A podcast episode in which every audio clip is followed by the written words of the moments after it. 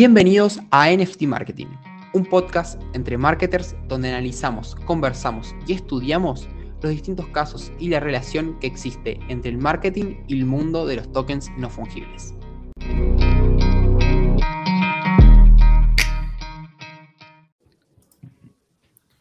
Estamos. Hola a todos, ¿cómo andan? Bienvenidos a un nuevo episodio de NFT Marketing. En este episodio tenemos, bueno, básicamente si nos están viendo de YouTube, somos bastantes. Eh, hace mucho que no estábamos los cuatro eh, en, el, en, el, podcast y ahora se sumó Nico, nuestro invitado del día de hoy. Y Nico eh, es una persona que conocimos a través del mundo, básicamente de, los NFTs en el universo de Codiem, una colección. Y la particularidad, Nico, es que ya está más metido en lo que es toda esta tecnología, NFT, marketing, blockchain, y también estuvo presente en uno de los primeros eventos, si no me equivoco, eh, a, a, escala NFT en Estados Unidos. Así que bueno, básicamente en este episodio no tenemos guion, va a ser 100% freestyle la comparación de otros episodios que un poco lo, lo preparamos un poco más. Así que bueno, eh, si querés, Nico, eh, bienvenido. Saluda ahí a, la gente. Bueno, gracias, gracias a todos y a ustedes también por, por invitarme. La verdad que estoy contento de, conocerlos. Por más que no sea en persona, verle las caras, creo que está colgado. está muy bueno, la verdad, eso de, de Universo Codien, cómo se fueron empezando a generar conexiones. Creo que eso es algo también para valorar en, en Rodri y en Fede. Así que me pone contento de que empiecen a ver este tipo de charlas y sí, estuve en, Beacon, que fue, para el que no sabe, una conferencia sobre NFTs que organizó Gary Vee. Eh, las personas que están más metidas en ese mundo claramente tienen que haber escuchado de él porque es uno de los precursores y que viene educando a, su audiencia y a audiencias de todo el mundo sobre el tema. Me parece que es alguien para aprender muchísimo. Eh, en ese caso también, o sea, es en inglés, eh, vale la pena aprenderlo también para, para, aprender más de él. Debe haber, debe haber contenido en español, pero más que nada lo que comparte él es en inglés. Y para poner un poco en contexto a las personas por qué terminé ahí en Beacon y qué es lo que me interesaba de todo este mundo, capaz que está bueno volver un poco para atrás, contar un poquito cómo, cómo terminé yendo ahí. sí, sí. Primero yo soy, sí, decime. Antes de arrancar con, con tu presentación, quería eh, que hablen un poquito Nacho, Álvaro, Toy, eh, cómo andan y bueno, qué, qué, les esperé para este episodio y después ya arrancamos más con, con todo sobre... Claro, bueno, primero que todo, bienvenido Nico, también es un placer acá y tenerte con nosotros fuera. Vamos a hacer un par de preguntas seguramente, pero sí, o sea, un, episodio creo que va a ser uno de los pocos que somos eh, cuatro personas, cinco, en, hablando sobre NFTs. Eh, a mí lo, que más me llamó la atención es que, a ver, en, esto del mundo NFT por ahí eh, es no tan común o, más bien raro, porque ya estamos en un inicio de estas juntadas masivas que se hacen sobre eh, NFTs. Por ahí en, o sea, no se hace tan seguido y en todos los países, sino que por ahí se dan más en estos países donde eh, ya hay comunidades más fuertes de NFT, como puede ser en Estados Unidos. Entonces, me parece súper interesante que Nico, que se vino desde acá, creo que Nico, no sé si viajaste bien desde Argentina, si te fuiste hasta Estados Unidos justamente para, eh, para asistir a, ese, a este evento, pero está muy bueno que por ahí vos nos puedas contar, viste, eh, cómo se siente realmente pertenecer a estas comunidades de los NFTs y ver realmente utilidades en el mundo real. De una. Sí, sí, sí. Buenas, buenas ahí chicos, ¿cómo están? Bueno, igual como, como dijo ahí Álvaro, Nico, bienvenido. Eh, creo que la, tarea más difícil de Nico en, en, el podcast va a ser ir respondiendo, o sea, todas las cosas que, le vamos a preguntar en orden para que la historia tenga sentido. Porque eh, ahora como estoy viendo, para los que están viendo por YouTube, veo que Nico, tenés una gorra, decime si lo estoy pronunciando bien, eh, Bro Wolf Lifestyle, ¿puede ser? Sí. No sé si está relacionada con, tu historia, con, eh, bueno, el evento, bueno, ahora nos vas a contar un poco, por eso digo que, que, la tarea más difícil va a ser empezar a hilar todo esto. Me llama la atención, no sé si tiene algo que ver o pregunté algo que no va al caso. Bueno, Chito. Sí, pues ahí, estamos. Estaba, silenciado y estaba buscando el botoncito. Eh, bueno, muy, muy contento de un día más traer a, otro invitado al, podcast y siempre contento cuando también son personas que tienen experiencia sobre el tema. Y importante, no solo tiene experiencia a nivel del mundo Web3 y los NFT, ¿no? Eh, y conocimiento sobre esa área, sino que también sobre marketing, ¿no? Yo recién estaba jugando un FIFA y le dije que le iba a contar la historia y perdí 2 a 0. Yo soy muy bueno jugando al play. Muy, de verdad. O sea, y mirá que soy humilde, pero soy bueno jugando al play. Pero no sé nada sobre fútbol. No, no sé cuáles son las habilidades de cada jugador. Entonces perdí el partido. Entonces, si vas a hacer un lanzamiento de, de una colección de NFT, no solo necesitas saber sobre Web3 eh, y sobre los NFT en sí, sino que conocer sobre marketing, porque también el marketing es otra variable necesaria para ganar el partido en este caso, como en el FIFA es saber sobre fútbol y saber, saber sobre, sobre jugar al play, ¿no? Saber agarrar un control. Así que bueno, en este caso me, me pareció un buen paralelismo, digamos, para, para arrancar el, el episodio del podcast. Joder, joder. Bueno, Nico, tenés ahí micrófono abierto, todo. Eh, si querés, contanos primero quién, quién sos, eh, cómo te podés o cómo te definís y, bueno, cómo arrancaste con todo esto del mundo del emprendimiento, marketing, NFT y todo un poco. De una, de una. Bueno, eh, sí, soy de esas personas que hacen un millón de cosas, así que para algunas personas capaz que se pierdan el momento de decir qué onda este pibe, cómo puede hacer tantas cosas al mismo tiempo. Soy de esas personas que, le gusta estar con muchas pelotas haciendo malabares. No siempre todas se mantienen en el aire, pero bueno, una sola a veces me aburre. Entonces, como que van a tener que seguir siguiendo un poco ese hilo. Eh, para los que conocen a Gary Vee, justamente me siento muy identificado muchas cosas de las que comparte. Siento que de él aprendí mucho sobre marketing, sobre branding, también sobre todos los aspectos que él habla de, la inteligencia emocional, de desarrollo personal, que está muy copado. Eh, y lo que preguntaba recién Toby relacionado a la marca, o sea, esta es una marca que yo empecé hace varios años. Desde chico siempre me gustó mucho el emprendedurismo. Eh, y el marketing y el emprendedurismo claramente están muy conectados porque es como un poco lo, lo primero, si querés vender tu marca, si querés vender tu producto, tenés que tener, aunque sea una base, porque la comunicación en sí es marketing, o el marketing es comunicación, como quieran llamarlo. Entonces me parece que eso es, es clave. Y me apasiona esa idea de, ir construyendo algo que arrancaste vos, eh, que en un principio era simplemente un nombre o un logo, y que empieza a tener valor, ¿no? Que eso capaz que es más desde el lado del branding. Entonces, fue como un poco todo ese proceso de, construcción estos últimos años, que está, está muy copado. Y lo de Gary Vee, lo del evento este, yo como venía escuchando mucho respecto al marketing que hablábamos antes con los chicos, yo no estudié marketing, sino que lo fui aprendiendo por, por mi cuenta, por diferentes cursos, por podcast, por libros, etcétera.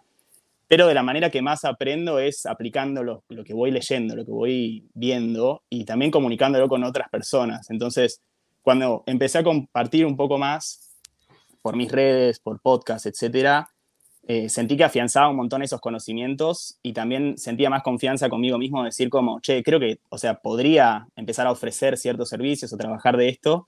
Y se empezaron dando, dando así algunas oportunidades de manera natural. Y la verdad que me, me gustó mucho ese, ese mundo de, del marketing porque una vez que empezás a hacerlo desde el lado realmente genuino y humano, cuando te empezás a encontrar personas como ustedes, está muy bueno porque es muy, es muy regenerativo, es muy nutritivo, cómo te vas ayudando, cómo te vas apoyando con los otros proyectos.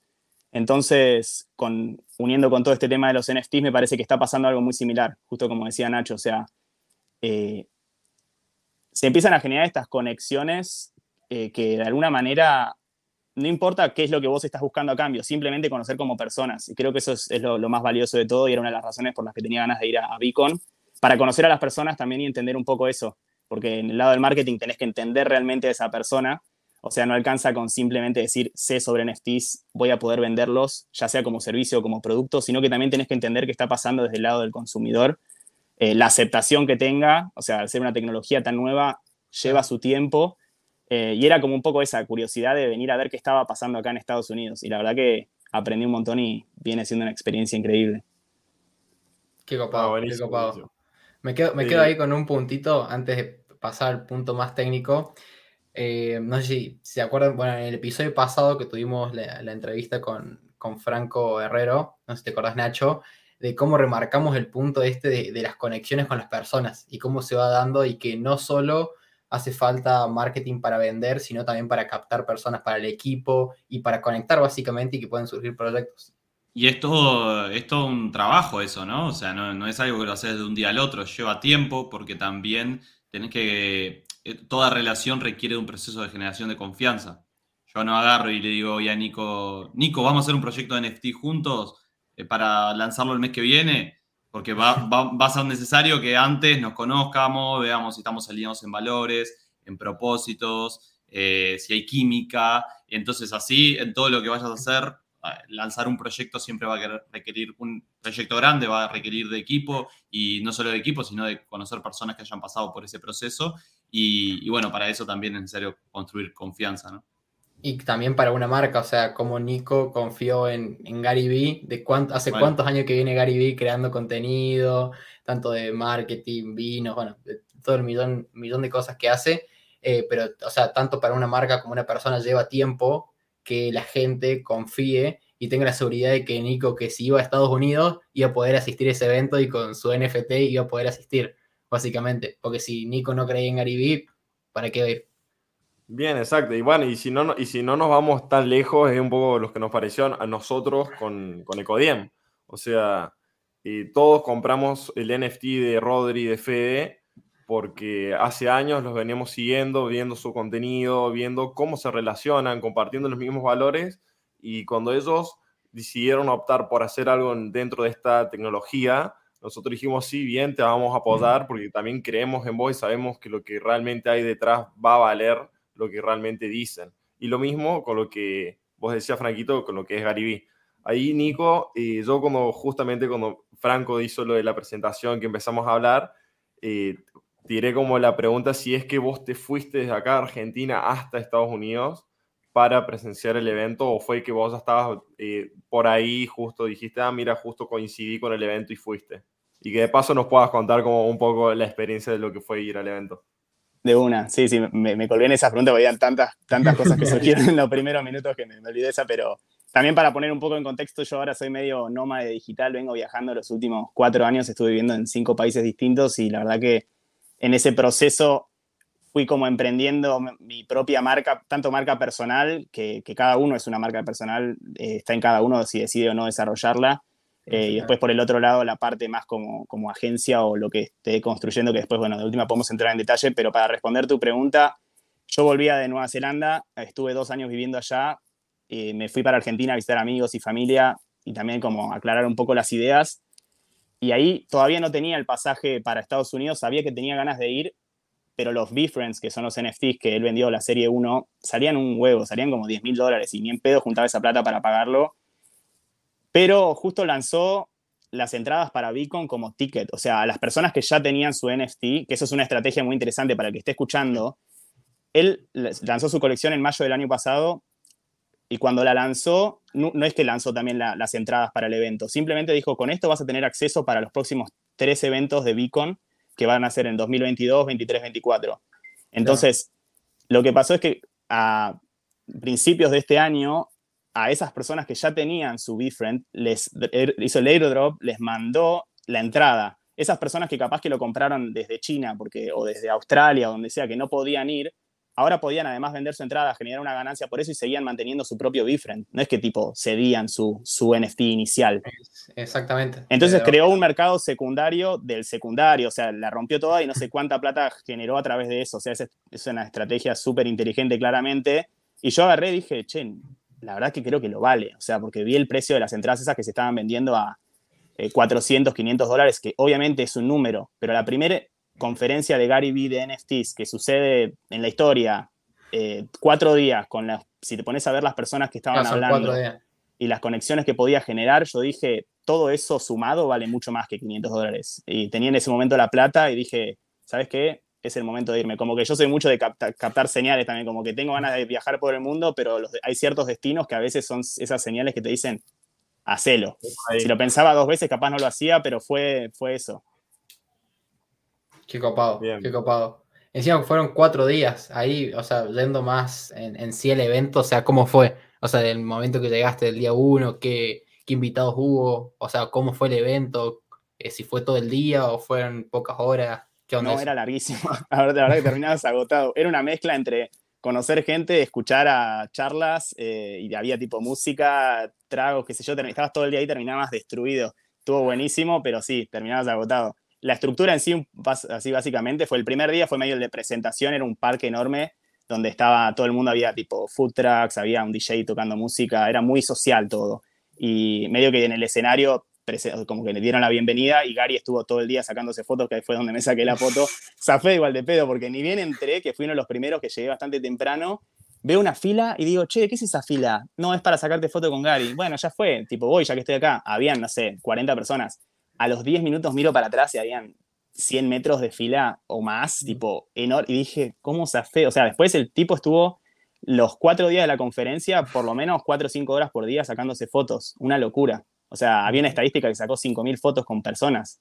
Eh, o sea, es increíble el tiempo que le dedica a las personas. ¿Más de 5.000 personas? ¿Más de 5.000 sí, personas? Sí, sí, sí, había más de 5.000 personas. Sí, no sé si voy a poner 6.000, 7.000 por lo menos. Sí, Nico, y, con respecto a eso, ¿no? Yo he visto videos ahí de Gary Vee y, eso, y siempre se lo muestra como muy, muy buena onda con la gente. ¿Pudiste notar eso? Como esa cercanía de él. Vi que en una de las fotos que subiste, como que se ve que están hablándose, como que le dijiste algo, él te dijo algo. ¿Cuál fue ahí el intercambio? No es necesario que lo digas en inglés, lo puedes decir en español.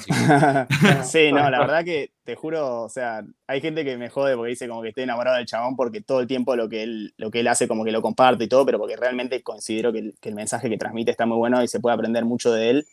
Eh, porque también pasa eso, que una persona cuando consume su contenido enseguida es como que es medio que te parece muy, muy agresivo, viste, muy directo, como que está gritando todo el tiempo, como re manija. Capaz que hay personas que no coinciden con ese, con ese vocabulario, qué sé yo. Yo soy más que nada de escuchar podcast, entonces capaz que eso así visual no lo percibo tanto, pero ahí en lo personal cuando lo vi, posta que cada persona que veía era como que el amigo de toda la vida, ¿entendés? No es que como, ah, bueno, dale fotito, chau, sino que le dedicaba tiempo a cada persona para responder una pregunta, o sea, eran, no sé, 20, 30 segundos, capaz que no era mucho tiempo. Eh, yo simplemente como que le dije gracias, así le dije en español, le dije gracias, vengo desde Argentina, se lo dije en inglés, pero le dije gracias en español como para también transmitir esa, que, que el mensaje de él se expande hacia más allá de la comunidad inglesa, porque hay gente de todo el mundo que estaba ahí. Eh, en ese momento, sinceramente, no se me ocurrió nada para preguntarle, porque simplemente tenía ganas de agradecerlo. Sí, estaba impactado. Era raro verlo ahí, tipo humanizado. Fue una doble sensación. Fue como muy copado haberlo visto, pero al mismo tiempo me dio como esa sensación de decir, al fin y al cabo somos todos personas. Tipo, el tipo, este chabón estuvo construyendo su marca por los últimos 15, 20 años y hoy en día tiene lo que tiene, pero porque generó esos lazos de confianza indefinidamente, no solo con su comunidad, sino también con los socios, con los empleados, eh, con los inversores, con todas las personas que estaban ahí, cada vez que alguien hablaba, o sea, porque pasa eso también, a veces como que la gente es muy escéptica con estos temas, ¿no? Como simplemente porque estás generando un montón de guita, obviamente va a ser buena onda con la gente, pero vos escuchabas a, las personas que estaban ahí, entre algunos de los oradores que estaba Snoop Dogg, estaba eh, Tom Billius, Steve Aoki, Pharrell Williams, o sea, gente crack que ya la, viene rompiendo hace años y, y una admiración por el tipo que vos decís, wow, o sea, que estos tipos te estén tirando flores así, es que algo bien hiciste. Claro, sí. Que no tienen por qué tirarte flores, además. Si te tiran flores es porque realmente te lo, te lo mereces. Me quedo con algo re interesante que dijiste ahí, que es eh, básicamente cómo, cómo, uno se compromete y, y, cómo uno cuida las relaciones tanto con, con las personas que trabaja como con su comunidad y qué necesario que es esto en el mundo de los NFT. Si uno, por ejemplo, va a lanzar una colección, ¿no? Esto que hablamos varias veces con los chicos, ¿no? No el lanzar, hacer el lanzamiento y desaparecer y demás, ¿no?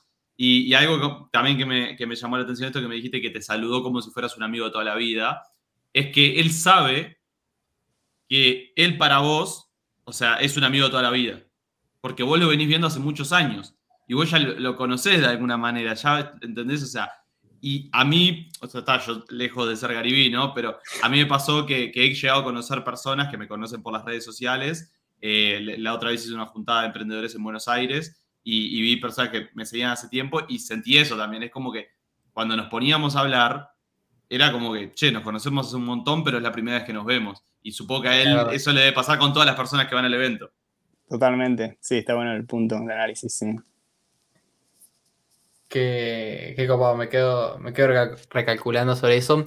Te iba a preguntar, Nico, eh, si había gente española también, o sea, de España o también latinoamericana. Sí, había bastantes, bastante latinos. Hay antes, latinos. Nico, antes, perdón, antes que contestes, al igual que Nachito, me gustaría quedarme con algo que dijiste al principio cuando empezabas a, a desarrollar el tema, bueno, de tu historia, la marca personal y tal, comentaste que eh, que cada persona tiene una marca personal, solamente que depende de cada uno si la quiere desarrollar o no. Y me gustaría hacer más hincapié en ese punto, porque es verdad, cada uno tiene su marca personal porque cada uno tiene, tiene una historia, tiene algo para contar. Entonces, es interesante porque, bueno, en esa juntada que, hicimos con Nachito y tal, nos cruzamos con, con mucha gente y una de las personas decía, no, pero, pero ¿quién va a querer escucharme? O, o no, en realidad estábamos debatiendo un poco qué podía contar en los emails que iba a mandar y tal, viste, como que no sabía de qué contar. Entonces, lo que yo le hablaba y le decía era que, eh, que cuente su historia, que ella eh, tiene algo eh, que contar, porque bueno, no era la única persona en el mundo a la que le gustaba lo que ella hacía. Ella se dedicaba a desarrollar todo lo que son artículos para, para de organización de, de, estudio, por ejemplo, cartucheras, esto, aquello, y encima ella son productos artesanales, los los hace ella. Entonces, por qué ella los creó, hay un motivo, ¿me entendés? Entonces, te digo, no sos la única persona en el mundo a la que le gusta esto. Es, es imposible, o por lo menos acá en Argentina no sos la única. Entonces, eso, ¿no? De, contar su historia. Como decías, me quedo con eso de, la marca personal y la historia de cada uno. Totalmente. Y bueno, y eso, haciendo un poco alusión, después te respondo también tu pregunta, Franco. El, que es un poco lo que comparte Gary Vee en el sentido de, dice document versus create. O sea, es 10 veces más fácil crear contenido si vos estás documentando tu proceso en lugar de tener que estar inventando, decir, uy, ¿qué puedo, ¿qué puedo hacer hoy para aportarle valor a mi comunidad? Probablemente en lo que vos ya estés haciendo en el día a día, estás pensando en esos clientes, estás pensando en cómo vas a poder hacer un producto que esté bueno. Si vos encontrás la manera de poder comunicar eso de una manera natural y genuina, la gente lo percibe en dos segundos. Entonces, para esta chica, por ejemplo, seguramente es una persona súper organizada, o sea, ya lo pienso, si está desarrollando eso. Entonces, ¿por qué ella no podría empezar a compartir eh, sus técnicas de cómo se organiza ella o cómo organizarte en tu casa, tus horarios, lo que sea? Y eso lo vas complementando, obviamente, con las diferentes cosas que ella va vendiendo. Eh, y ese es el branding también, ¿no? Porque después, mm. al fin y al cabo, la, gente no termina comprando esa cartuchera específicamente porque le pareció la, mejor cartuchera de todo el mundo. Eh, porque quizás haya una más barata o que pueda llegar a ser mejor, pero si conectan con ella como persona, ahí es donde realmente eh, terminás siendo la mejor estrategia de marketing, en mi opinión. Y lo de Franco, habían un montón de latinos, eh, conocí bastantes, la verdad que gente de, España, eh, de Venezuela conocí, de Chile y argentinos. Conocí a uno que trabaja en Team Gary Vee. ¿Sí? Sí, sí, sí. Que me contó que aplicó, ni bien abrieron las aperturas de los, para trabajar con él en laburo remoto durante la cuarentena, aplicó y salió eh, y recién lo conoció cuando se fue para allá ahora. O sea, no se había ido a Estados Unidos hasta, hasta Beacon, porque había aplicado, había empezado a laburar con Tim Gary Bueno, Tim Gary para el que no sabe, él tiene un equipo entero que se encarga de producir su contenido. Él es, o sea, el que, el que tiene la voz en los podcasts, en los videos, obviamente es la persona, es la cara visible, pero toda la postproducción y eso claramente no es Debe tener un equipo gigante. Tiene el D-Rock que lo sigue por todos lados y estaba ahí, y la gente hoy en día, a la gente que lo sigue, lo filma, lo llaman D-Rock por ese tipo. O sea, es como que creó una, un modelo de, marca personal, por así decirlo, porque hoy mucha gente sigue esa misma, esa misma forma de compartir que él hace. O sea, si te pones a ver, hay mucha gente que de alguna manera replica ese modelo. Y también él lo, o sea, lo abre porque él hizo, hay un PDF que está muy copado, que es una estrategia de marketing como para, para desarrollar el marketing de, de, contenido, de tener una pieza de contenido grande como una conferencia y eso lo puedes cortar en videitos chiquitos, lo puedes poner en podcast, lo puedes poner en un artículo, puedes hacer fotos justamente lo que él dice es, yo simplemente mi día a día lo documento y después obviamente no es que es simple, tiene los fondos como para poder pagarle a alguien para que lo ayude en la postproducción, pero ni bien empezó, él se ponía una cámara enfrente suyo y se grababa hablando de vinos. Y de esa manera generó la marca que, terminó, o sea, terminó haciendo la marca para el viejo de vinos, ah. que empezó, no sé, como 10 veces, pasó de 3 a 60 millones, una cosa así en un par de años, cuando el chabón había arrancado sin ninguna carrera ni nada, simplemente produciendo contenido, haciendo branding, haciendo marketing, y eso está bueno porque todo eso como que lo fue compartiendo. Exactamente, sí, si buscamos hace no sé cuántos años hay videos de, Gary Vee, después bueno, y ahora salió en la postproducción, me acuerdo que había visto unos videos de un video hace 10 años de lo que hablaba él, de qué va a ser el futuro, y ahora diciéndole como que bueno, ya esto es el futuro, un poco. Así que eso está muy copado. Nico, te iba a preguntar un poco cómo vos te enteraste de todo el mundo de, o sea, cómo empezaste con el mundo de los NFTs, blockchain, todo eso y cómo, cómo te llevó a, que, a tomar la decisión de participar dentro de proyectos de NFT comprando. empecé en el año pasado, a principios del año pasado, si no me equivoco, con cripto en principio, pero porque todo el mundo, viste que hubo un momento cuando, cuando estuvo Bull Market que todo el mundo se puso a hablar de eso, siempre pasa eso, que como que te capta la atención, decís, ¿qué onda esto? De un día al otro, Dogecoin eh, duplicó su valor y vos decís, uy, si pondría mil dólares al día siguiente salen dos mil y después Elon Musk y tuiteó y toda esa bola ahí fue como que captó mi atención. Ya había escuchado de cripto y todo, pero desde mi lado eh, no, no soy muy amigable con la parte de las finanzas y eso. Las cosas que hago no las suelo hacer por, por el propósito en sí, no suele ser la plata. Sé que es súper importante tomar conciencia de la importancia de la plata a la hora de hacer negocios, obviamente, pero no es la parte con la que más, más amigado estoy. Entonces, desde el lado de, de, generar plata con cripto no fue algo que me llamó tanto la atención, pero cuando empecé a ver lo de, lo de NFTs, me llamó la atención porque iba más allá de simplemente una criptomoneda, como que se podía empezar a construir sobre eso y se podían empezar a desarrollar emprendimientos implementando esta tecnología.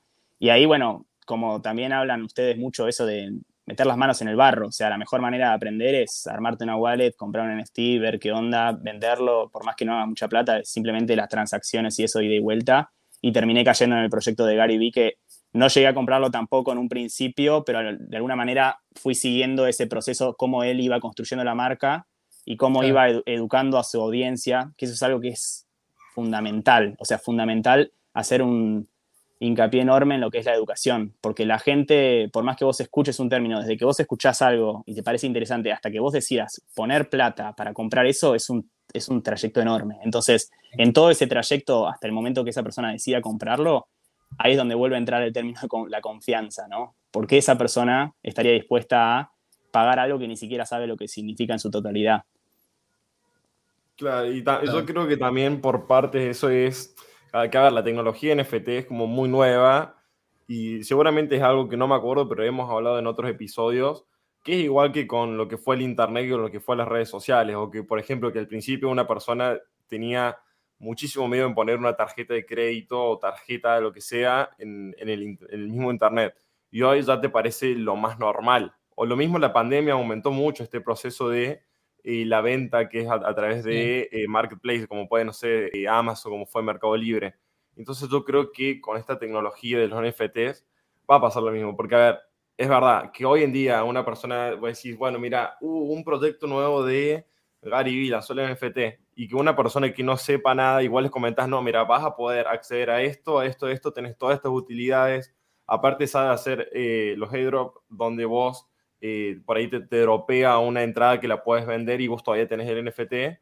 Y la persona te dice, ah, bien, ¿y cómo lo compro? Y bueno, mira, te tenés que aprender qué es una wallet, eh, por qué redes moverte, qué, una, qué son las blockchain, descargarte Binance, comprar, vender, Mercado Bueno, sí, es mucha información de una para una persona que no sepa nada tener que entrar en este mundo. En cambio, ponele las redes sociales que ya vienen hace mucho tiempo o el mismo internet, yo te diría, bueno, tenés que descargar una red social y por ahí es mucho más fácil, te, creas una cuenta de dos minutos y ya la estás usando, porque la tecnología tiene más años y se, va, y se ha ido desarrollando a lo largo de este tiempo, entonces es mucho más fácil y mucho más amigable hasta su interfaz. Y yo creo que con la tecnología NFT eh, va a pasar lo mismo, y es un poco lo que decía Fede en, en cinco años una persona va a comprar un NFT sin saber realmente qué es un NFT. Totalmente, coincido. Muy bueno. Sí, básicamente es viendo cómo el mercado y la gente y el mundo lo va a ir aceptando. Eh, y que estos eventos como lo que hizo Gary Vee van ayudando. O sea, que, un, que cinco, más de 5.000 personas, 6.000 se hayan juntado un evento de cuatro días y que todo lo que, o sea, cómo pudieron acceder fue a través de una compra de un NFT. Eh, eso creo que es lo, más loco. Y ver esas noticias, encima fue en un lugar repiola, en el US Bank, ¿puede ser? Sí, es un estadio, un estadio de fútbol americano que era en Minneapolis. La ubicación medio random, pero supuestamente porque era un lugar más céntrico entre la West Coast y la East Coast acá en Estados Unidos. Pero era un estadio enorme. Obviamente no estaba lleno del todo porque no sé para cuánto ese, estadio debe ser para 100.000 personas por lo menos, pero tenías, era como que la, la, cancha era todo donde estaba el escenario y donde pasaban los, los, los, oradores principales y después tenían un montón de otras salas donde tenías un montón de temas diferentes. Te, te, bajabas una aplicación de Beacon donde te registrabas con tu wallet y te, tenías tu entrada como un QR, entonces cuando vos entrabas, tipo te escaneaban el QR y esa era tu entrada para, para poder entrar al evento Y una vez que estabas ahí adentro, dentro de esa misma aplicación, vos tenías el cronograma del evento, podías tipo armar tu propio cronograma y también te da la opción de conectar con otras personas. Entonces tocabas un botón y te decía como share contact y la gente se iban conectando. Entonces ibas entrando oh. entre... personas que tenían el mismo NFT, claro. No, no necesariamente. O sea, tipo, vos ibas y estabas ahí, te escaneabas con las personas y ibas intercambiando contactos y toda la bola. Entonces, un montón de cosas yo desde el lado del marketing, del emprendedurismo, que estaba ahí como con las antenas, viste, reprendidas, obviamente. Imagen, me imagino que. Capaz que no conocías mucha gente, entonces era interesante poder que, que, ya previamente a visitar el lugar puedas empezar ahí a conectar con las personas. Nico, vos que estuviste viajando bastante, no sé si habrás visto en algún momento que los hostels hacen algo muy parecido. Los hostels lo, lo vi en Celina y no sé si en otro más, que lo vi en dos o tres hostels diferentes, que a veces cuando mm, ellos crean como una mini plataforma para que las personas se conozcan entre sí, las personas que van a estar hospedadas los, esos días en el hostel. Eso también es muy interesante, ¿no? O sea, cuando siempre que se trate de eventos o algo presencial en lo cual hayan varias personas, intentar ver cómo podemos previamente a ese momento ya juntar a esas personas, conectarlas. Y hoy con la infraestructura digital que hay es súper realizable, ¿no? Totalmente, está buenísimo eso, ese concepto me copa. Ahí vos, Nico, ¿hay alguna cosita que hayas identificado a nivel marketing como que te haya llamado la atención en el evento, además de esto que contaste de la aplicación para conectar con otras personas? Y habían un montón, un montón de, otros proyectos de NFTs que ya estaban empezando o que estaban en desarrollo, que eso es como la colaboración y también de alguna manera, eh, ¿cómo se llama? o sea, él le daba exposición a otros proyectos de NFTs y obviamente eso también a él lo ayudaba. No es que iba a traer a cualquier persona a traer su proyecto porque también pones en juego tu reputación, pero no sé, proyectos como World of Women, que es una muy conocido, que es mm. para empoderar a las mujeres en el espacio de Web3 y todo, eh, tenía como su stand también, entonces vos podías ir ahí y charlar con las, con las fundadoras y eso estaba bueno para tener en cuenta de que en, este, en la Web3 y todo eso hay mucha colaboración entre diferentes marcas, no es como que yo compito contra vos, sino que estamos todos juntos construyéndola, porque todas estas personas de alguna manera están marcando el paso para los que vienen, entonces eh, un poco ese mensaje también creo que era muy, muy copado, te hace darte cuenta de que no estás tipo compitiendo contra el otro que quiere hacer una conferencia, sino que simplemente se están ayudando porque capaz que la siguiente conferencia lo invitan a él para que vaya a charlar, por ejemplo. Entonces es como que hay mucho de eso, eso es algo que, destaco, destaco mucho, la colaboración es algo que es zarpado. Después, así en más específico de marketing, tenían por todos lados, era como que los QR para hacer tu free, para claimear el, el POAP o el free NFT, lo que sea. Entonces, eso inmediatamente te conecta, es como una manera también del, del email marketing, o sea, en vez de poner tu mail, capaz que registras tu wallet, esa persona tiene tu wallet y ya te puede mandar cosas gratis por, por tu address. Obviamente que ahí tenés que tener en cuenta eso de que simplemente ahora, porque te doy un NFT gratis, no quiere decir que ese NFT va a tener un valor sí o sí. O sea, la persona que lo creó tiene que además aportar un valor extra por ese NFT. O sea, un NFT va a tomar valor cuando realmente la persona que lo crea decide. Claro, como usted, donde está como y, ahí como retomando un punto atrás que vos habías dicho que dentro de las que tenía la colección de las B-Friends le, le, dropearon esta entrada y que un poco fue también lo que hizo la comunidad del, de los Club, que ellos tenían su Ape y les dropearon el mutante. Entonces es otra manera de aportarle valor a tu comunidad eh, a través de, de, algo que puedan vender por ahí para poder sacar un beneficio, porque no sé, vos tuviste BeFriends y querés realmente, no sé, sacarle algún beneficio económico a eso, y por ahí, viste, vender el NFT no es la mejor opción porque realmente querés seguir perteneciendo. Entonces, lo que saben hacer estas comunidades es o sacar sus propios tokens, como el de Ape, o por ahí también hacerles drops para que ellos puedan revender y se genera esta, esta como economía interna dentro de la comunidad que, que me parece que es genial. Sí, 100%. Eh, eso, eso está muy bueno. Me acuerdo, había un punto que habíamos hablado, creo que era sobre cómo alquilar los NFTs, ¿te acordás? Creo que con vos, Valoro. Ah, pero claro, pero ahora con esto como que no es necesario, porque se puede dropear la entrada. Sí. Y la persona directamente, como te pasó vos, Nico, te lo puedo vender la entrada sin necesidad de alquilarte el NFT. O sea, las marcas pueden tomar eso. O sea, esa alternativa eh, que creo que es más eh, viable, por cierto modo. Ahí, eso, eso único te quería preguntar, porque sé que la, la, tecnología lo permite, pero no sé si justamente tenía eh, esta cualidad del NFT de eh, Gary de por ahí poder eh, alquilarlo o no se podía. Eso, sabes que no, no sé. No, yo en un momento lo había pensado, digo, ¿se podrá alquilar o cómo, cómo funcionará? Y después terminó lanzando esto, o sea, terminó lanzando las entradas como aparte y la gente las empezaron a vender. Así que ahí como que medio que dejé de investigar. Pero el término de alquilar me parece muy interesante. Yo creo que está buenísimo seguir aprendiendo de eso, pero no tengo tampoco tanta info. Lo que sí también que está bueno, que es otra de las estrategias, es que la entrada en sí, uno a veces dice, ah, bueno, tenés la entrada, pero ¿qué vale esa entrada? Como que ya está, ya fuiste, ¿no? O sea, una de las cosas que también mencionan en algunos de los podcasts es eso, ponete en eBay y ponete a buscar entradas viejas de Super Bowl de hace 20 años y probablemente valen miles de dólares. ¿Qué va a pasar con la entrada de Beacon en 10 años cuando fuiste al primer evento de NFTs eh, que existió, que hizo Gary por ejemplo? Puede llegar a valer, puede ser que no. Obviamente hay gente que especula con esas cosas y la compra, pero además vos les podés seguir aportando valor, porque esas personas que ya tienen su entrada, durante la misma conferencia, cuando Snoop Dogg estaba hablando, dijeron que los que tengan su, su entrada de Beacon 222 van a recibir un regalo de Snoop Dogg en agosto. Y ahí tipo todo el mundo se volvió loco, ¿entendés? O sea, como que esas cosas... va a querer vender la entrada. Y ahora, no, no, y el precio empezó a subir cuando el evento ya había pasado, ¿entendés? O sea, juegan con esas cosas que, que, obviamente, después de haber construido semejante marca, es como que se tiran un pedo y hacen plata, pero, pero es muy interesante esas estrategias como analizarlas desde el lado del marketing, de darte cuenta de que el NFT va mucho más allá de simplemente eh, certificar una propiedad, o sea, que, se le puede dar muchísimas utilidades.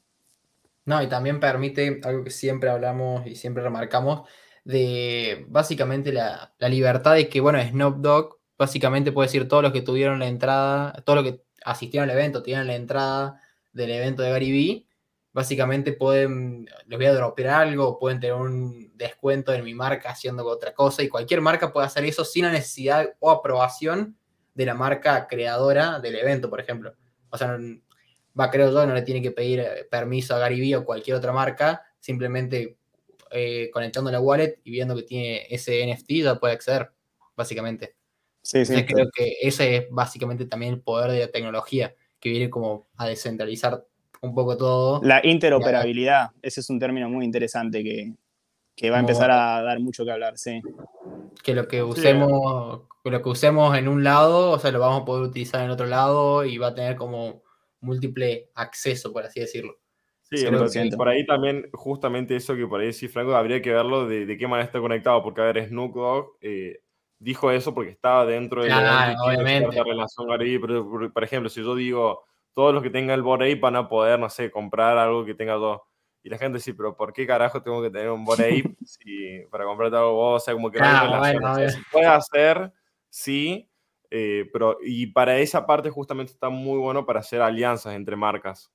O por ejemplo, cuando mismo se hace un, un sorteo o esas cosas, y bueno, si para hacer esto tenés que tener el NFT de todos, por ejemplo. Ahí haces un, puede hacer es, un es, algo más básico de, marketing, obviamente. De marketing o eh, marketing influencer, o sea, o marketing entre marcas. Si vamos a la base, es eso, nada más que también sí. llegado los NFTs. Sí, es, ah, un poco algo que, que, hemos hablado acá, que los NFT en algún momento van a llegar a, a sustituir o a mejorar lo que hoy son los cupones de descuento. ¿No? Los, famosos cupones de descuento. Bueno, los que son parte de mi comunidad, por ejemplo, ¿no? Los que son parte de la comunidad NFT Marketing eh, tienen un descuento en este, en este, en este negocio. Bueno, ¿cómo, cómo hacemos? O vas y decís que venís de parte mía, que tienen que llamarme, che, Nacho, acá tengo uno que viene de parte tuya, ¿verdad? ¿Entendés? Esa es opción número uno. Opción número dos es que le des un código de descuento. Pero ese código de descuento lo puede utilizar cualquiera. O sea, cualquiera con ese código de descuento puede tener ese, ese beneficio los NFT van a solucionar esto de manera drástica, ¿no? 100%. Sí, creo que para las personas que, también están entrando un poco más con más incertidumbre, más escépticas, como que no quieren tampoco jugársela toda con esto, es entenderlo como un complemento hacia la estrategia que vos estés llevando. No que tengas que absolutamente cambiar tu modelo de negocio, sino decir, a ver cómo poniendo un poquitito de esta tecnología puedo hacer más eficiente algo que yo ya esté haciendo. Y como que ahí vas a empezar a entrar en razón y darte cuenta, che, esperá, esto se puede usar para un montón de cosas. Y es como que, claramente, si vos ya entras pensando de que no, no sirve para nada y que es toda una estafa, es muy difícil que le veas el lado bueno. Tenés que entrar con curiosidad, tenés que entrar con la cabeza abierta para decir, bueno, a ver qué onda. Total, no te está escuchando nadie, tipo, ponete a leer por tu cuenta en tu casa, mirate un par de videos, escuchate un par de podcasts y probablemente con el tiempo vas a terminar cayendo en el rabbit hole. Mm, totalmente. Y ahí, ahí hay, que como también entender que no porque, o sea, que la tecnología NFT es, bueno, voy a tener que hacer mi colección de NFT y hacer un evento donde vengan 5.000 personas. O sea, se puede achicar más a escalas mucho más chicas, como por ejemplo de llegar a dar un descuento. Y, y, también por ahí la persona que está afuera le da miedo porque, a ver, en el mundo NFT, el mundo cripto, hay muchas falopas, hay muchos eventos NFT que te venden cualquier cosa, o mismas personas conocidas que se meten dentro de la tecnología NFT, hacen proyectos y no terminan cumpliendo. Y esas son las primeras noticias que salen en todos lados. O sea, Bitcoin, no sé, tocó 70 y sale la noticia, tocó 19 y sale la noticia, pero todo lo que pasa en el medio, nadie habla. Entonces, eh, tratar de meterse realmente adentro para ver qué significa la tecnología y poder ver y juzgar por, por ahí por tu propio criterio si realmente es algo que quieres estar o no. Nico, a mí me gustaría hacerte una pregunta. Eh, nosotros tratamos acá de no hacer futurología, ¿no? Porque es como que tratamos de que nuestro podcast vaya un poco por otro lado, no, decir, ah, métanse acá que seguro dentro de cinco años va a tener tal valor, o dentro, sino que tratamos de, bueno, saber qué está pasando hoy y de alguna manera evaluar una tendencia, ¿no? O sea, está claro que la tendencia va por ahí, no sabemos cuándo, pero en algún momento. Eh, en algún momento el Web3 tal vez va a eh, predominar. Ahora la pregunta es, para Gary Vee, para grandes comunidades de marketers, para grandes comunidades en general, por ahí es muy fácil lanzar un proyecto de NFT y empezar a, venderlo, ¿no? Hoy es imposible para el emprendedor de barrio que vende online, por ahí tiene su tienda online, vende, ¿no? Pero si yo le digo a mi viejo, por ejemplo, mi viejo tiene una tienda de productos para mascotas, le digo a mi viejo, che, incorporar los NFT, ni aunque eduque a su audiencia, hoy va a lograr lanzarlo de manera exitosa porque nada que ver, o sea, el primero que los clientes van a decir, che, me estás enseñando sobre NFT, pero vendés productos para mascotas, o sea, es como que hoy, hoy creo que, no digo que sea imposible tal vez, pero hoy creo que el grado de dificultad para ese tipo de negocios, que son la mayoría, es alto. Entonces, ¿cuándo crees vos, eh, obviamente sin hacer futurología, pero más o menos un estimativo para, conocer tu opinión sobre el, tema, porque cada uno tiene como que su propia visión de esto, ¿no? Eh, ¿Cuándo crees vos que em, de alguna manera esto va a ser mainstream y, las personas en general van a estar a la hora de comprar un e-commerce de barrio ya comprando un NFT? Mira, en tiempos es difícil decirlo, es más en cuestión de, las, las causas que, sucedan antes. O sea, justamente como decía antes Álvaro, en esto de que qué tan fácil es crearte una red social. Qué tan difícil era comprar Bitcoin hace cinco años, ¿no? Hoy en día con Lemon vos haces así, conectás tu cuenta bancaria y te compraste. Cuando Lemon o Wenbit o cualquiera de estas plataformas van a poder aceptar la compra de NFTs de una manera tan simple como te podés comprar cualquiera de las cripto, para mí ahí es cuando se va a empezar a explotar todo, por todos lados. Es cuando se facilite la compra y la venta de los NFTs para el mainstream, para todos. Sí, Exactamente. es, cuestión de desarrollo tecnológico más que de por ahí tirar tiempo. Sí, pero bueno, hoy, va a depender de nosotros, ¿no? de los usuarios y de la capacidad de, nosotros de poner información de calidad ahí afuera para que las personas se vayan educando. Y también creo que tiene que ver mucho con el tema del desarrollo, ¿no? O sea, los desarrolladores Web3, digamos, ¿no? O sea, que, que, las personas se capaciten y desarrollen mejores soluciones para que con un par de clics estén comprando un NFT. Que cada vez estamos más cerca de eso igual, ¿no? Más Totalmente. Pero bueno, ahí es donde se pone interesante también esto de, de las personas curiosas que tienen ganas de ya poquito empezar a meterse. Y por más que ahora en el corto plazo no puedan vender NFTs, después cuando esto se vuelva más fácil en cuestiones de tecnología, lo puedan empezar a hacer, va a ser muy diferente que de repente te dicen, ah, ya puedes vender tus NFTs, no tengas ningún plan de ningún tipo y salgas a venderlos, porque ni vos los vas a entender en su totalidad.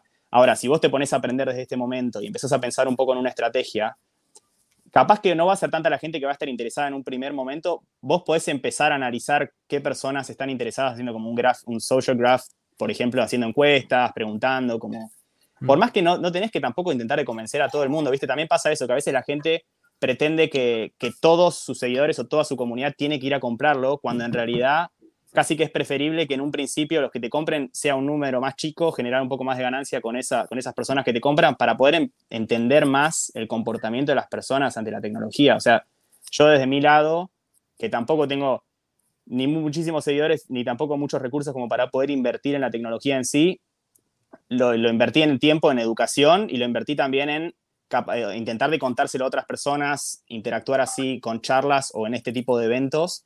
Y, también lancé mi primer colección, pero más como de prueba, como ver cómo se carga, cómo se vende. Hice un 17 nada más, de 17 NFTs inicialmente, porque tengo ganas de alinearlo con los desarrollos de objetivos sostenibles. Quiero hacer un proyecto que esté relacionado con, con las empresas de triple impacto, pero ya soy consciente de que va a llevar tiempo. Entonces, no es que del primer día dije, uy, tengo que venderlos todos, ¿cómo puedo hacer para, para venderlos en dos segundos? Sino que es bueno, a ver, con lo que yo vengo contando, con lo que yo vengo diciendo, que yo ya sé que hay personas que están interesadas, que confían en lo que yo digo, y aún así lo lanzás y capaz no vendés, eh, haciendo las cosas medianamente bien, te hace darte cuenta lo temprano que estamos también. Entonces, me parece que también eso está bueno. Empezás a jugar un poco, ni siquiera le tenés que contar a nadie, puedes lanzar tu colección de NFTs simplemente para cargarlos y capaz que le decís a tus amigos más cercanos, che, hice estos NFTs y los puedes poner en Polygon, los puedes vender a 5 dólares, por ejemplo, simplemente para probar, comprar o vender, tenés mi NFT como cagarte de risa un rato con eso, pero ese simple ejercicio te va a ayudar al día de mañana cuando tengas que lanzar tu colección, ya sabes cómo funciona. Entonces me parece que este es el mejor momento para experimentar eh, y también esto, tener estas charlas que te, ayudan también un montón. Muy bueno, me quedo con, con eso, o sea, que básicamente podés lanzar la Muchos no lanzan su colección por miedo, no, si no los vendo como salen en 5 minutos a los 10.000 NFT, no, va a ser un fracaso y no lo voy a lanzar. Entonces creo que, creo que está bueno eso.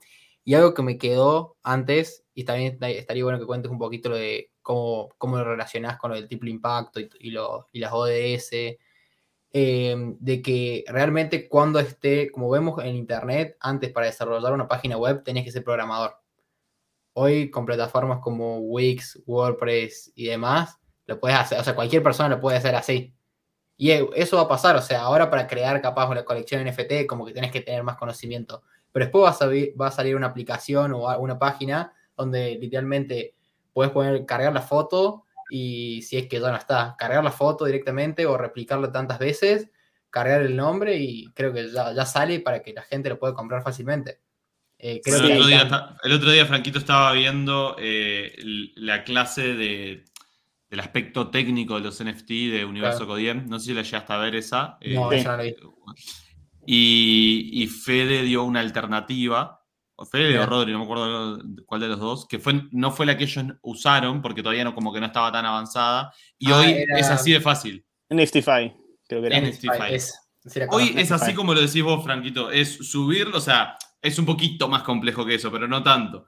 no, ahí es donde es interesante porque creo que la web 3 en sí, las plataformas están por muy buen camino, la web 2 claramente ya están muy desarrolladas. Las personas que saben construir ese puente, que saben subirse a la 2.5, son los que van a poder después, porque tampoco es que del día de mañana, acá cinco años, va a ser solo web 3, la web 2 va a seguir existiendo, las redes sociales van a seguir existiendo, o sea, ¿Qué pasa? Con la Web3, que es todo descentralizado, si vos perdiste la plata no se la puedes reclamar a nadie. Va a haber gente que va a preferir pagar un 5%, pero asegurarse de que toda esa plata es suya y que no se la van a robar. Entonces, hay personas que siguen prefiriendo la, centralización. No todo el mundo va a querer ir a la descentralización absoluta. Entonces, eso también es importante analizarlo de que van a haber cosas que van a estar en conjunto entre las dos tecnologías.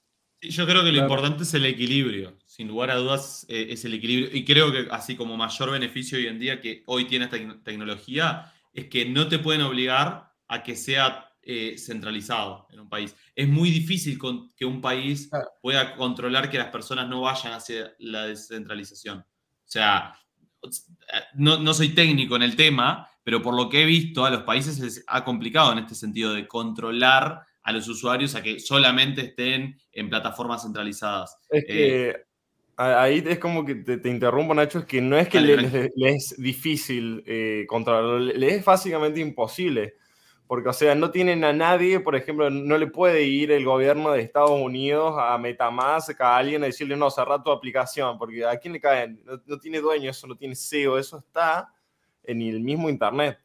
Eh, y, eso a mí me pareció como eh, no, no, sé qué palabra usar, pero ¿viste? Es el pagar ese 5% más para tenerlo, para asegurarte que es tuyo, poniéndolo en alguna plataforma centralizada, cuando en realidad eh, vendría a ser como al revés, vos estarías pagando más por meterlo en una plataforma donde no, en realidad no sos dueño de tu dinero, porque, o sea, hay una, las frases muy famosas dentro del ámbito cripto serían know your keys, know your coins. O sea, en cualquier momento, como, puede, como hizo Binance, de hacer como un corralito donde vos no puedas retirar tu plata, eso viene del mundo centralizado. Vos en una plataforma descentralizada no podrías, eh, o sea, nadie te va a retener tu plata y vos podés hacer lo que quieras.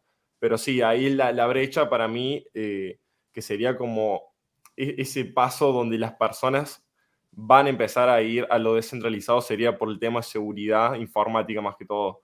Porque hay huecos y como pasó con OpenSea, hasta la comunidad de Borape también tuvo como estos golpes, estos hackeos, entonces ahí es como donde te pega, porque si realmente te roban no le reclamas a nadie, entonces si hay, no hay mucha seguridad informática, es una brecha enorme para poder entrar, invertir mucho dinero.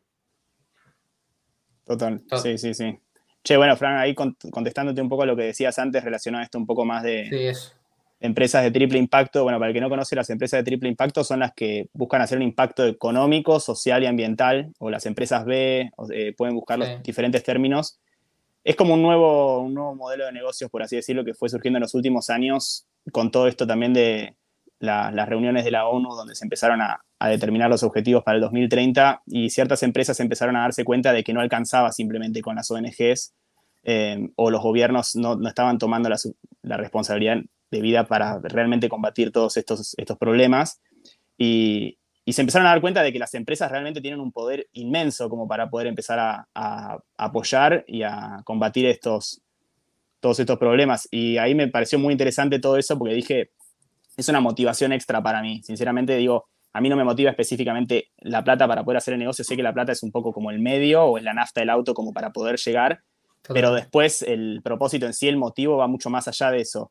Y creo que está muy bueno esto de que se están empezando a, se, les está empezando a dar un modelo de, negocios, un sistema en sí a este tipo de organización. Y creo que de la misma manera de que la Web3 que ahora se está desarrollando, los que, primeros, los que primero entran están marcando un poco ese camino, eh, ¿por qué no también empezar ese camino haciendo las cosas bien de todas las maneras que se puedan? O sea, no simplemente como entrar diciendo, sé cómo vender un proyecto, pero además sé cómo vender un proyecto que va a ser un bien por la comunidad, que eso también si lo ves desde el lado del marketing, es lo mejor que puedes hacer, porque realmente esas personas que van a terminar consumiendo tu producto o tu servicio saben que quizás un porcentaje de tu ganancia está destinado hacia causas ambientales o que vos en tu misma, misma empresa, por ejemplo, tenés diversidad de género, eh, o sea, sos una persona que también tiene muy en cuenta la inclusión. Todas esas cosas hoy en día están tomando mucho valor, están tomando como mucho, mucha importancia entonces me parece que también es importante remarcar eso. El proyecto es como World of Woman, que es para empoderar a las mujeres que se metan en Web3, por ejemplo. Ahí en Beacon la gran mayoría eran hombres y te das cuenta enseguida. O sea, algunos baños de mujeres eh, los taparon y pusieron un cartelito como hombres porque habían más, más, hombres que mujeres y tipo no alcanzaban los baños. Entonces ahí te das cuenta la falta o sea, de inclusión que hay en ese ámbito. Por más que eh, le hacían mucha importancia a eso, o sea, habían espacios que eran específicos como cómo traer, cómo, cómo involucrar a más mujeres en este espacio, porque tipo obviamente tienen un montón para aportar, entonces eso es importantísimo. Eso más desde el lado social, desde el lado ambiental también. Em, es una locura, o sea, si te pones a analizar el impacto que tienen las empresas en el medio ambiente, o sea, es, muy choqueante. Pero pequeñas decisiones que esas empresas pueden ir tomando, la influencia que tienen es enorme. Entonces, hay empresas que a veces no saben o no toman conciencia de eso y tampoco toman conciencia de que realmente haciendo un par de cambios lo podrían, lo podrían mejorar. Entonces, a mí me parece interesante esa parte de por un lado, generar conciencia y también brindar soluciones, porque si seguimos hablando del problema es como que no tiene sentido. Entonces, creo que está bueno eso también, como expandir el mensaje mientras al mismo tiempo se trata de construir otras soluciones como para poder, nada, dar para adelante. Sí, sí, exactamente. Yo, bueno, con los chicos conocimos, no sé si se acuerdan de, Lula. Lula tiene un proyecto, una colección de, NFTs. Water, no me acuerdo, Water Souls. Water Journey. Water Journey es como una colección donde con todos los plásticos que van encontrando en las playas, en los mares, en los océanos, los van recolectando y eso como que van sacando fotos y después lo, trasladan a una imagen más digital y en, NFT. Y bueno, y eso de las ganancias al comprar NFT, un cierto porcentaje va a, organizaciones. Que eso, bueno, y básicamente cómo se, se va incluyendo más eh, a las mujeres y a estos impactos medioambientales en lo que es Web3 y los NFTs, básicamente. Así que creo que ese es, un buen punto. Hay otro que se llama Plastics con K, plastics.io, que son de Barcelona y están muy zarpados el proyecto. Lo que hacen esos es eh, generan los certificados de recuperación de plástico de organizaciones que ya lo estén haciendo, que se los pagan como para generar fondos para esas ONGs y además después tienen un marketplace para que las personas que quieran vender sus NFTs puedan adherir esos certificados de recolección para demostrar que cuando esa persona compra el NFT también está ayudando a esa causa. Y eso creo que es algo que va a dar mucho que hablar en, seguramente en los próximos años en lo que respecta a eso, a certificados de, recuperación de plásticos o de compensación de dióxido de carbono plantando árboles. Y ni hablar cuando, cuando esto se pueda mostrar en Instagram que ya está ahí a segundos, porque o sea, va a ser parte de tu marca personal. De parte de tu marca personal va a ser, che, yo estoy colaborando con esta causa. Eh, entonces ahí todavía se va a agregar más valor a eso. 100%, sí, sí, sí. Bueno, y relacionado a eso también que es interesante lo de Instagram, porque Instagram sigue siendo una plataforma centralizada que está integrando todas estas estrategias eh, y que, a, ver, al ser una plataforma que ya está tan desarrollada y que la gente ya tiene sus comunidades armadas a saltarse una nueva que recién, recién sale y que tiene que hacer todo desde cero, o tener la posibilidad de monetizar a través de Instagram, muchísima gente va a empezar a hacerlo a través de Instagram. Entonces, eso también es interesante, cómo va a empezar a haber un juego entre las diferentes plataformas. Exacto. Totalmente. Nosotros hemos hablado un poco de cómo puede impactar después esta nueva integración de, de, Instagram y se nos ocurrieron ideas locas, por ejemplo, que, que podés llegar a mostrar historias, viste, como de mejores amigos, bueno, eh, un mejores amigos, pero solo para los que compraron tu colección. seguro, seguro va a estar, sí, sí, sí. Eso está de más. Adam se lo corre todo, olvídate, olvídate.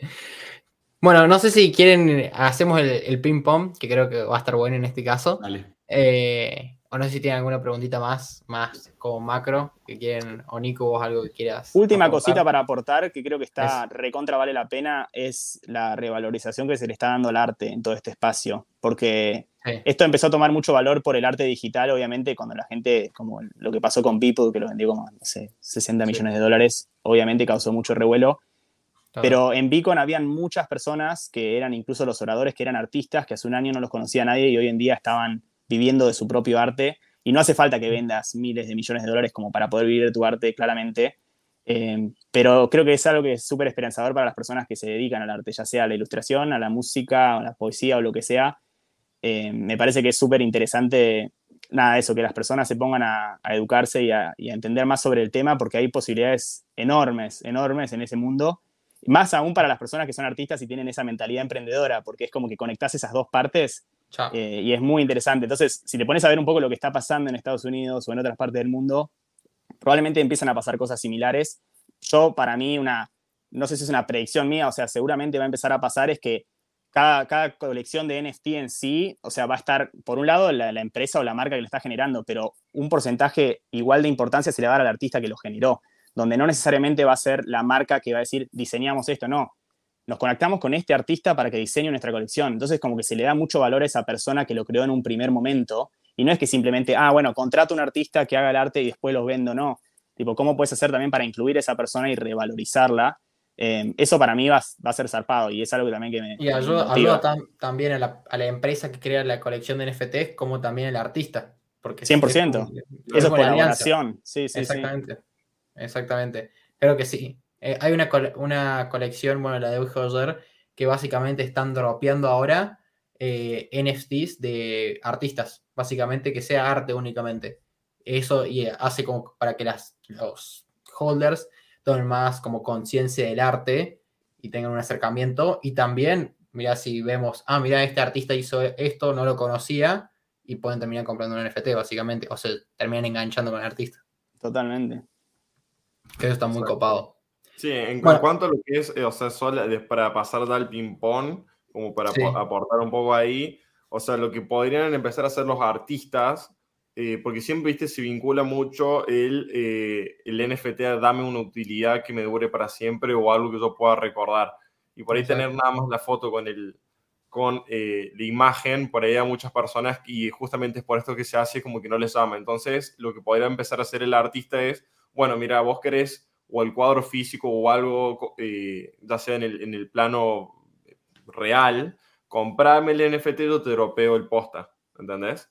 Entonces compra por ahí el, NFT y te dropean el cuadro y te llega a tu casa. Bueno, y con hay una, no me acuerdo, Fede en, en, Mundo NFT había dicho una colección, un producto que se llama Mis Botas, My Moon Bots, algo así, que te da, que justamente tiene su utilidad. Que vos compras el NFT de las zapatillas, de las botas y, Como Nike, como Nike, es lo mismo. Y al momento de venderlo tenés el certificado de que realmente son originales y que lo tuviste. ¿Y hace cuánto? Claro. Exactamente. Bueno, dentro del de las, el ping-pong, Nico, son preguntitas cortitas así.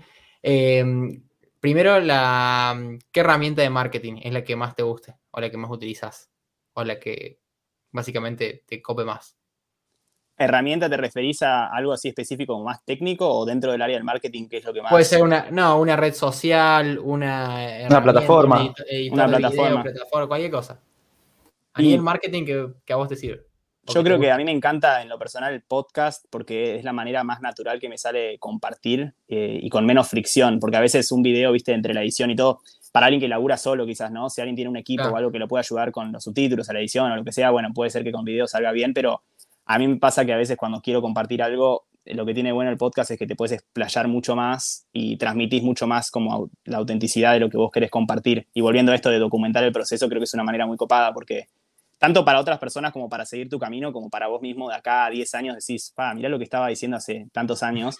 Eh, creo que en el podcast es como más fácil seguir ese registro que quizás que en Instagram que se te pierden un poco las cosas o algo por el estilo. Sí, sí, sí, totalmente. Y además, pues, en lo personal, es, sorry, es una respuesta rápida, no me salió rápida, pero aprendo muchísimo de podcast. Creo que cuando estoy escuchando una charla me siento dentro de esas charlas y eso está buenísimo. Totalmente, yo siempre escucho charlas que son de dos horas, ¿viste? haciendo otra cosa y te colgas. Te colgas. Totalmente. ¿Cuál, ¿Qué fue lo último que aprendiste en relación a los NFTs? Que te acuerdes. Lo último que aprendí. Em, a ver. Yo creo que eh, la importancia de la colaboración, ¿no? O sea, eso creo que es algo para remarcar. O sea, es algo que me hizo darme cuenta que, si estás, si, pensás en win-win, que es algo que no es nuevo, claramente. Eh, si traes esos principios y valores básicos que probablemente hayas leído alguna vez en el libro de los siete hábitos y los aplicás en esto, volver a leer ese libro y aplicarlo acá, es como que no sé si hace falta como volver a aprender todo de cero, sino venir con esos principios. Eh, es la que va. Bueno, la, colaboración es algo que, nosotros vivimos día a día mismo, eh, siempre lo hablamos con, con Nacho, entre nosotros mismos y bueno, la agencia que cada uno tiene sus proyectos aparte, pero nos juntamos todos eh, a trabajar en una agencia y vamos todos para el mismo lado. Y al final es colaboración que hace, si lo pensás, eh, hace 10, 20 años atrás, era como, era al revés, en lugar de, poder trabajar juntos, era más una competencia entre todos nosotros. Y ahora es como que nos unimos y trabajamos todos juntos. Sí, sí, es muy, muy regenerativo. Totalmente. Nico, marca referente a nivel marketing, que vos digas qué buen marketing hace esta marca. Patagonia. Patagonia. Patagonia es mi ejemplo a seguir, o sea, esta marca que yo empecé mía hace un tiempo, no es que no trato de emular otras marcas ni nada, simplemente, justamente creo que la transparencia, la autenticidad es lo que también después te termina diferenciando, pero aprendí muchísimo de la marca, del fundador, el libro que se llama Let My People Go Surfing, que la gente vaya a surfear. Eh, y su estrategia de marketing es compartir el estilo de vida que llevan. O sea, la gente se siente identificada con eso y eso es lo que compran. Eh, para mí es el mejor ejemplo a seguir. Sí, yo, siempre le digo a Franco, qué buen, qué buen branding tiene Patagonia. y todo lo que hacen, además. O sea, eso es una empresa B, por ejemplo. Si te pones a leer todo lo que están haciendo por el medio ambiente, es una locura. Exacto. Y pensé que íbamos a tener dos mismas respuestas que eran Gary porque Fede le preguntamos y dijo Gary y dije, hoy va a ser la segunda vez que vamos a tener Gary ¿Qué, ¿Qué, proyecto le ves futuro eh, con los NFTs, Nico? Al mío. Me encantó. Eh, ven ahí, ven ahí. Si pudieras poner un cartel gigante eh, en la calle donde lo puede ver todo el mundo, en el Times Square, ¿qué, ¿qué dirías ese cartel? ¿qué frase pondrías? ¿O qué palabra? Da más de lo que recibís. Mira. Clave. El aportar valor desmedido hoy en día en, el mundo del, marketing es súper importante. Sí, yo, de, o sea, en Nueva Zelanda, que después de última da para una charla larga, ¿no? Pero cuando estuve allá, llegué sin conocer absolutamente a nadie y literalmente que a veces era llegar casi a decir, ¿por qué estoy ayudando tanto a esta persona cuando a veces sentía que no, no había una repercusión o no había un agradecimiento y después terminaban pasando cosas como que simplemente si vos realmente estás dando desde el lado genuino, se empieza, empieza a volver, ¿no? Y creo que está, está bueno. Cuando lo, cuando lo experimentás es, es, muy loco. Cuando empezás a ayudar de esa manera y de repente empiezan a volver cosas, decís, algo debo estar haciendo bien. o sea, el valor desmedido y desinteresado, porque imagino que vos ayudás a esa persona por, por puro, porque te surgía a vos y no por esperar algo cambio, pero por cosas eh, de la vida te, te volvían a vos. Sí, totalmente. Ahí yo tengo una pregunta que la voy a hacer a lo último de todo, eh, que también va relacionado un poco a, los viajes y tal. Pero bueno, seguimos con... con hay tres, tres. ¿Qué tres cosas hubieras hecho diferente más o menos hace cinco años? Que identifiques dos, tres cosas. Y me hubiera empezado a compartir más desde antes, quizás. O sea, no era muy de compartir mis reflexiones y eso, porque sentía que estaba yendo en contra de absolutamente todo lo que hacían los demás y era como raro. Eh, pero me hubiera gustado eso porque hoy en día, viste como esa frase de Steve Jobs que dice, los puntos solo se conectan cuando miras para atrás. Eh, hubiera, estado, hubiera estado bueno ver todo ese proceso. O sea, agradezco de haber empezado a compartir cuando, cuando empecé a viajar, em, pero hubiera estado bueno también vivenciar, o sea, tener documentado ese proceso de, antes, esa incertidumbre total de no saber en qué estaba. me dijiste tres cosas igual. Eh, A dos. A dos. Dos. Nos vamos con dos. Y creo que escuchar menos a lo que me dicen los demás. O sea, está bueno escuchar, pero. Te, está silenciado, Nacho. Que Gary Vee no entra en esa, en esa lista, ¿no? O sea, menos a Gary Vee, él sí. También, también, también, ¿eh? Porque hay veces que decís, estoy haciendo esto porque realmente lo quiero hacer, o porque lo leí, o porque lo escuché, o qué sé yo, pero cuando tenés que darte esos tiempos de silencio, ¿viste? De, realmente tomar conciencia y decir, esto lo estoy haciendo realmente porque lo quiero hacer, y ahí, en es, ahí eso es clave. Total. Total. Muy bueno. Ahora, esta, esta pregunta la puedes saber muy bien o capaz que no. ¿Cuál es el próximo destino a viajar? Uh, ¿O cuál bueno, sería? el próximo, cercano, el próximo cercano lo tengo, que es México. Em, pero tengo, no sé, tengo unas ganas de estar, viajar por el mundo, me encanta, me encanta viajar. Creo que el, tema del nomadismo digital es algo también para, para ¿cuándo Tenés, ¿Cuándo tenés pensado ir a México? El 10 de agosto. Ah, ok. Ah, no, ¿Y hasta cuándo te quedas? Me quedo dos semanitas nomás esta vez, ah. porque después tengo ahí un. Eh, me vuelvo para Argentina, todavía no sé por cuánto tiempo, pero bueno, vuelvo a Argentina un rato también. A recordar el país. Perfecto, perfecto. Y la última, tu mayor aprendizaje en lo que va del año. Uf. Eso siempre es muy eh, difícil. Sabes que en este momento, que es algo que también es como que va en contra de mi personalidad, pero estoy aprendiendo muchísimo la importancia de la estructura de tener, de, tener de empezar a construir sistemas, de ser organizado. Eh, obviamente que con balance, ¿no? Como decía Nacho también antes. La flexibilidad en sí, al fin y al cabo, también es una estructura que, tiene su forma, pero que no es 100% rígida. O sea, creo que tenés que dejar esos espacios para el juego, para la creatividad, la curiosidad, todo. Pero en el largo plazo, si vos estás pensando en construir una, una marca de cualquier tipo, ya sea personal, una empresa o lo que sea, es importante tener unos pilares bien firmes para poder empezar a construir sobre eso, porque si no después, cuando no te diste cuenta, decís, che, tengo que empezar a organizarme porque no entiendo ni lo que estoy haciendo. Entonces es un consejo para otros y para mí mismo que tengo que mantener. Creo que ese es el más grande. Muy bueno. Sí, sí, sí. Ese... ahí, ahí todo dice que tiene algo para preguntar. Eh, mi, pregunta más, por curiosidad, creo que el argentino siempre tiene un poco esa curiosidad de, de, viajar afuera, eh, de cómo es eh, viajar afuera, por qué motivos lo harías. Eh, y bueno, ahí recién comentabas de que vas a volver a Argentina y cuando estabas comentando lo, de, del evento de Gary comentabas de que acá en Estados Unidos, entonces me quedé acá en Estados Unidos, vos estás en Estados Unidos actualmente, vas a volver a Argentina. Comenta un poco para, para los que están escuchando, porque viste que al argentino le pica ese bichito de curiosidad. Siempre que, que preguntás bien a alguien de afuera, ¿cómo hiciste para ir afuera? Entonces siempre busca esa salida. Sí, sí, sí. Bueno, yo tengo un gran privilegio de tener pasaporte europeo, entonces puedo sacar una visa de tres meses bastante fácil para venir acá, que se llama la ESTA, ESTA, así que me vine con, esa visa. Em, pero sí, estuve, estoy acá ahora hace dos meses, estoy viviendo en Rhode Island, que es un poco al norte de Nueva York, sí, soy un, nómade, me gusta, me gusta mucho viajar, pero al mismo tiempo me gusta, nada, seguir conectando con personas, seguir construyendo. Bien, tremendo. ¿Y generalmente vas allá y volvés acá y después te volvés a ir? En realidad, la última vez que volví, que fue hace unos meses, me había ido por tres años, pero porque me agarró la pandemia estando en Nueva Zelanda. Entonces no pensaba que me iba a ir por tanto tiempo. Eh, pero voy fluyendo, sinceramente, dependiendo mucho la, la situación. O sea, ahora digo que vuelvo a Argentina, que capaz después pinta volver a viajar, pero por alguna u otra razón surge algún proyecto que, realmente vale la pena estar ahí establecido un tiempo más prolongado, eh, también puede ser que pase. O sea, también aprendí a eso, a, a, a, no planificar demasiado. O sea, está bueno tener una visión, pero también estar abierto a los cambios, porque surgen oportunidades que nunca te esperaba. O sea, mañana me llama el CEO de Patagonia y me dice, che, te ganas de venir a laburar full time de, de marketing. Y yo tipo, dejo todo, no, no sé si dejo todo. Pero, o sea, te pueden surgir oportunidades de la nada que, que tampoco está bueno cerrar las puertas demasiado rápido, porque a veces obviamente también estoy hablando de mi perspectiva de que siendo joven no tengo tantas responsabilidades y teniendo en cuenta que en el futuro probablemente vayan a ir surgiendo más, eh, aprovechar también este momento como para, para jugármela. Totalmente. Sí, totalmente de acuerdo. Creo que, que es una linda manera de, de, cerrar el episodio, ¿no? Total, total, total.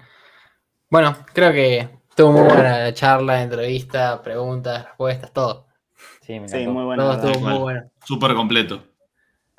La, pasé bien, la pasé bien. Estuvo, estuvo, bueno todo porque tocamos un par de temas. O sea, no solamente hablamos de, de, lo que es NFT, sino también incluimos marketing, las eh, viajes, viajes, también un poco de, de, la filosofía de dar eh, más que recibir. O sea, hablamos de bastantes cosas, me gustó bastante. Estuvo bueno. Sí, muy buena charla. Un placer conocer los chicos. Ya nos conoceremos en la presencia. Ahí ya nos cuando por, Argentina. Sí, obvio, obvio. Sí, lo mismo si venís en algún momento a, Uruguay también. 100%. Y si no, me o si no en México, no sabes. no, que te estamos viendo de hacer un viaje, así que por ahí nos encontramos fuera, ni en Argentina ni en Uruguay. Y valdría la pena hacer una. Podemos empezar a proponerle a los chicos hacer la, conferencia de Codiem a ver qué onda. Eh, juntar a todos en algún lugar. Podría estar bueno. podría ser, podría ser. Bueno, Nico, ¿dónde te puede seguir la gente? Obviamente bueno, lo vamos a dejar acá abajo, pero también, si quieres decir. Más que nada estoy activo en, Instagram, eh, arroba wolfnicolás. En Twitter ahora estoy empezando a meter un poco también porque sé que es el lugar indicado para, para aprender sobre todo este, este mundo. No soy tan activo quizás ahí, como que todavía no identifique bien mi, mi manera de comunicar, como que intento poner algunas cositas, pero no es que estoy, estoy metiéndole tanto, sino el podcast que tengo se llama Aprendizajes de un viaje de ida, eh, y esos son los lugares por los que en general estoy más activo. Genial, buenísimo. Bueno, como, como siempre, muchas gracias a todos los que se quedaron al final escuchando. Gracias a Nacho, Álvaro y Toby por, por sumarse también. Y bueno, y gracias a vos especial, Nico, por, por coparte y hacer la, la, charlita esta que estuvo muy copada.